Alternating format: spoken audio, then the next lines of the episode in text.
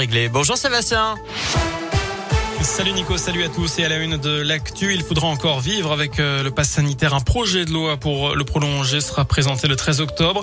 Mais le gouvernement va quand même lâcher du lest. Un conseil de défense est prévu mercredi.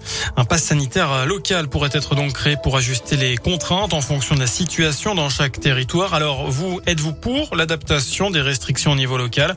Eh bien c'est la question du jour sur radioscoop.com. Vous avez jusqu'à 19h pour répondre sur notre site internet. Vous noterez que pour l'instant l'épidémie de Covid recule. Le taux de positivité est au plus bas depuis la mi-juillet. Le nombre de patients à l'hôpital diminue et le seuil des 50 millions de primo-vaccinés a été franchi vendredi. Par ailleurs, vous noterez que le vaccin Pfizer-BioNTech est sûr et bien toléré par les enfants de 5 à 11 ans. C'est ce qui ressort d'une étude réalisée par les deux laboratoires. La réaction immunitaire serait comparable à celle observée chez les 16-25 ans qui ont reçu un vaccin plus fortement dosé. Pour rappel, l'Agence européenne des médicaments a pour le moment autorisé ce vaccin, mais aussi celui de Moderna à partir de l'âge de 12 ans.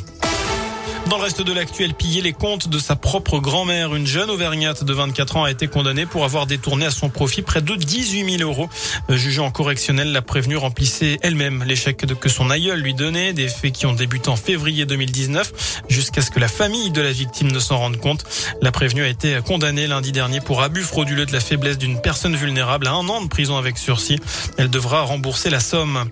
Ce drame sur la route, un automobiliste originaire de Rion est décédé après un accident entre Chap et c'était euh, dans la nuit de samedi à dimanche.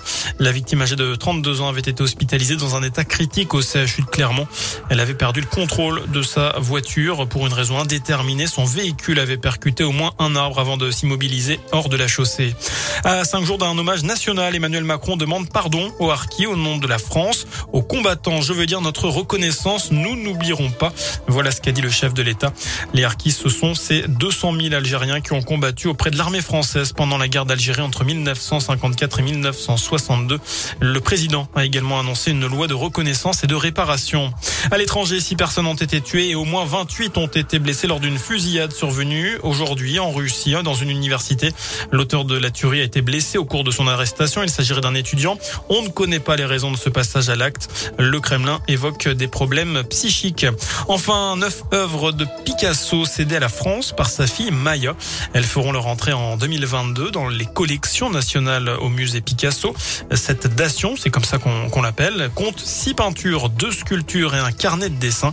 Cela permet tout simplement à la fille de l'artiste de s'acquitter de droits de succession en nature. Les œuvres seront présentées dans leur intégralité au public. Ce sera l'année prochaine et plus précisément à partir d'avril prochain. Voilà pour l'essentiel de l'actu sur Radio Scoop. Je vous laisse en compagnie de Nico et quant à nous, eh bien, on se retrouve dans une demi-heure pour un nouveau point complet sur l'info. À tout à l'heure.